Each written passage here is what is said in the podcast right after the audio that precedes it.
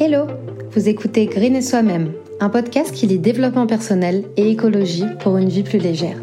Tout ça dans la bonne humeur et la positivité évidemment. Moi, c'est Shana, créatrice de contenu et étudiante en communication. C'est moi que vous retrouverez chaque semaine sur Green et Soi-même. Trêve de blabla, je vous souhaite une bonne écoute.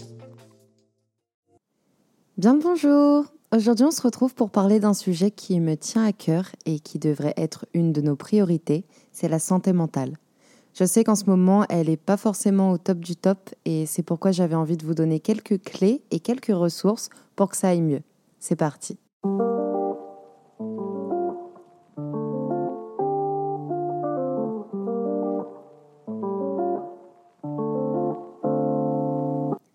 Déjà, la santé mentale, qu'est-ce que c'est? Selon l'OMS, la santé mentale, ça englobe plusieurs activités qui relèvent directement ou indirectement du bien-être. Là, on parle de bien-être au sens de un état de complet bien-être physique, mental et social et qui ne consiste pas seulement en une absence de maladie ou d'infirmité. La santé mentale, ça englobe la promotion du bien-être, la prévention des troubles mentaux, le traitement et la réadaptation des personnes atteintes de ces troubles. Donc voilà, en gros, une bonne santé mentale, c'est tout simplement bah, nager dans le bien-être. C'est pour ça que je ne comprends pas pourquoi on a tendance à la dénigrer, parce qu'elle est aussi importante que notre santé physique. Quand on est en mauvaise santé mentale, bah c'est comme si on était malade en fait. Parfois on peut rien faire, on est cloué au lit, on n'a pas la force d'affronter la journée. C'est pour ça que c'est hyper important de parler de la santé mentale et surtout de démocratiser la prise de parole ou de euh, détabouifier la chose. Je ne sais pas euh, si, ça, si ça se dit, mais en gros d'arrêter d'en faire un tabou. C'est aussi important que la santé physique parce que grâce à elle, on fait plein de choses. Ça nous permet de réaliser notre potentiel, de faire face au stress de la vie, de suivre nos études tranquilles par exemple.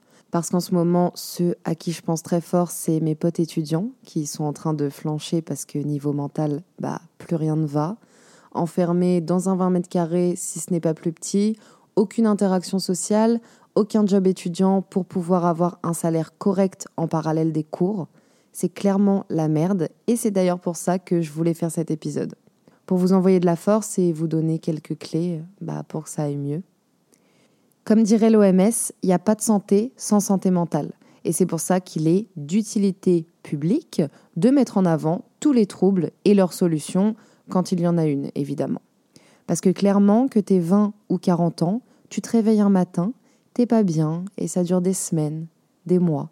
Tu es peut-être en train de tomber en dépression, mais comment tu es censé le savoir? On nous informe pas, on nous donne pas les outils pour pouvoir au moins déceler les premiers symptômes, parce que je pense que plus on attend que ça s'installe, et plus ça peut mettre du temps à se soigner. C'est pour ça que c'est hyper important, selon moi, de s'informer et de communiquer pour pouvoir se rendre compte euh, bah, qu'il y a quelque chose qui cloche. Un point hyper important sur lequel j'aimerais appuyer, c'est que c'est OK de ne pas aller bien.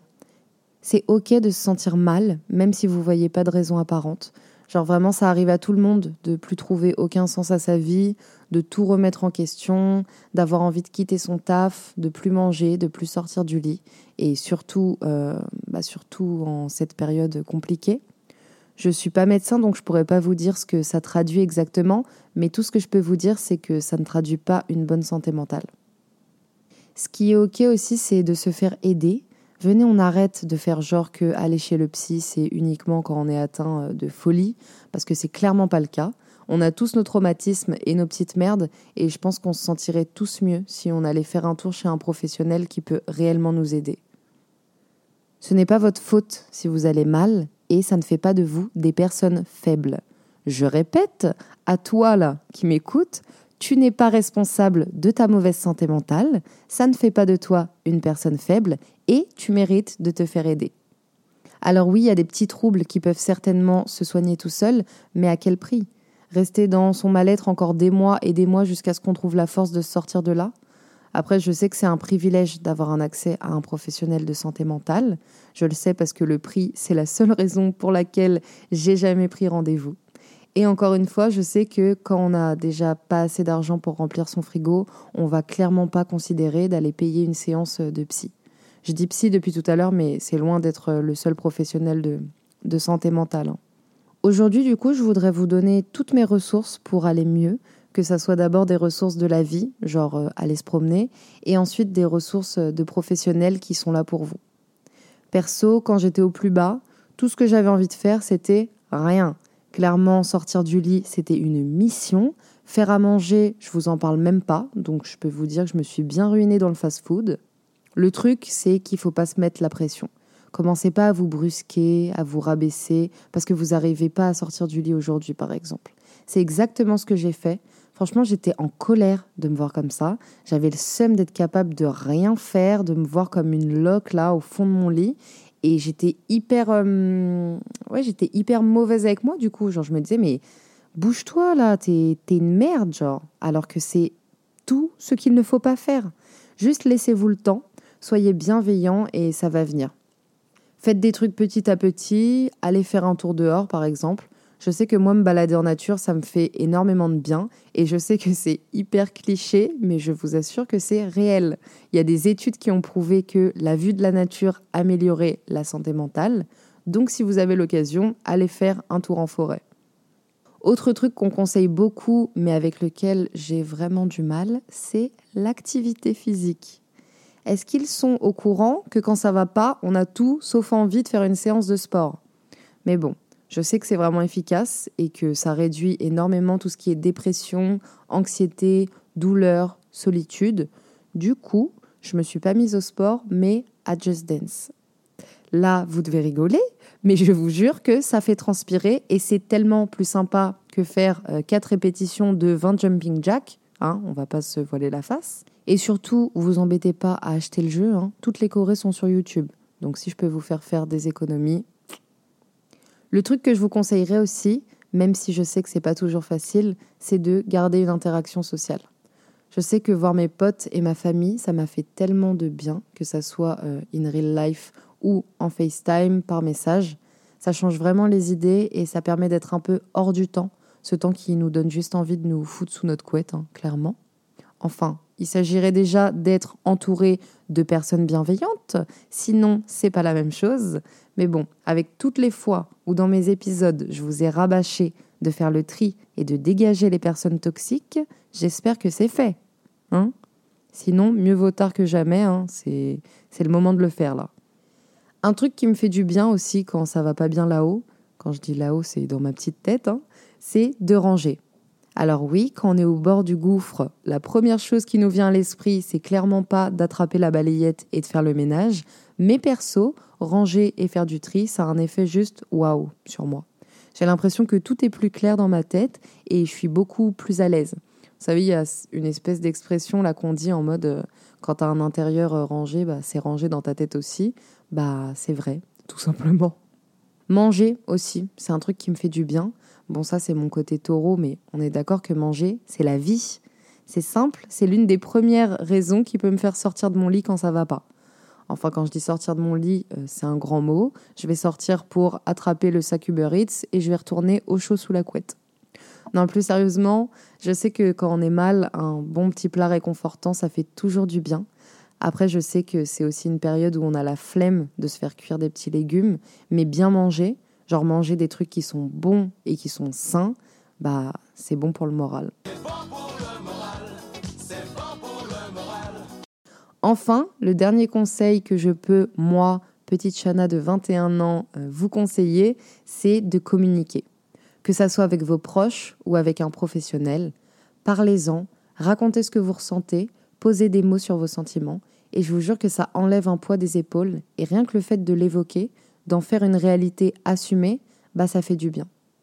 Et s'il vous plaît, ceux qui ont une santé mentale saine là, qui m'écoutent, si un jour vous faites face à une personne qui ne va pas bien, ne jamais minimiser le problème.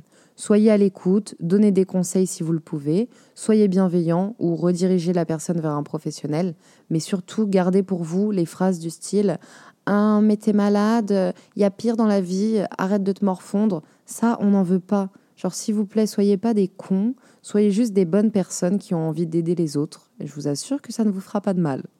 Et si vous avez personne autour de vous euh, à qui parler, bah, on se tourne vers des professionnels. Mes copains étudiants, cette partie-là, elle est pour vous, enfin pour nous du coup, parce que je vais vous partager des ressources d'aide gratuites.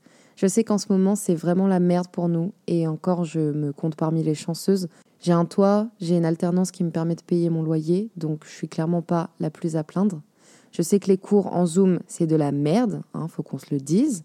Je sais qu'on est dans l'incertitude par rapport à notre avenir. On est clairement euh, au bout du Rolls. Perso, j'ai entendu parler de choses vraiment pas cool, euh, de jeunes qui tombaient dans l'alcoolisme ou dans la drogue à cause de cette période, des jeunes qui font des tentatives de suicide, des jeunes qui arrêtent leurs études. Et je me dis que s'ils avaient été mieux accompagnés, bah, ça serait peut-être pas arrivé. Mention spéciale à mon super prof parce que c'est lui qui nous a donné toutes ces ressources hyper importantes et hyper euh, pertinentes et j'espère vraiment qu'elles pourront vous aider. Bon, déjà sachez qu'il y a trois téléconsultations qui sont prises en charge par la région Île-de-France. Merci la région Île-de-France sur présentation de la carte étudiant.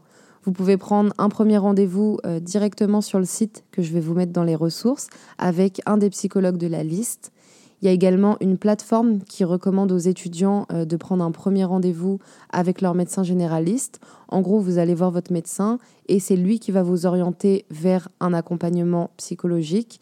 Euh, vous allez choisir avec lui le psychologue parmi la liste euh, des psychologues partenaires et vous allez pouvoir bénéficier de trois séances gratuites via toujours le lien que je vais vous mettre dans les ressources de cet épisode. Vous pouvez aussi contacter le BAPU, c'est le Bureau d'aide psychologique universitaire, via euh, les numéros de téléphone que vous retrouverez en vous rendant sur le lien euh, que je mettrai dans les ressources. Il y a également une permanence d'écoute psychologique par téléphone qui est tenue par des psychologues. Si jamais vous n'avez pas forcément envie de consulter, mais juste envie de parler à quelqu'un, ça peut vous faire vachement de bien.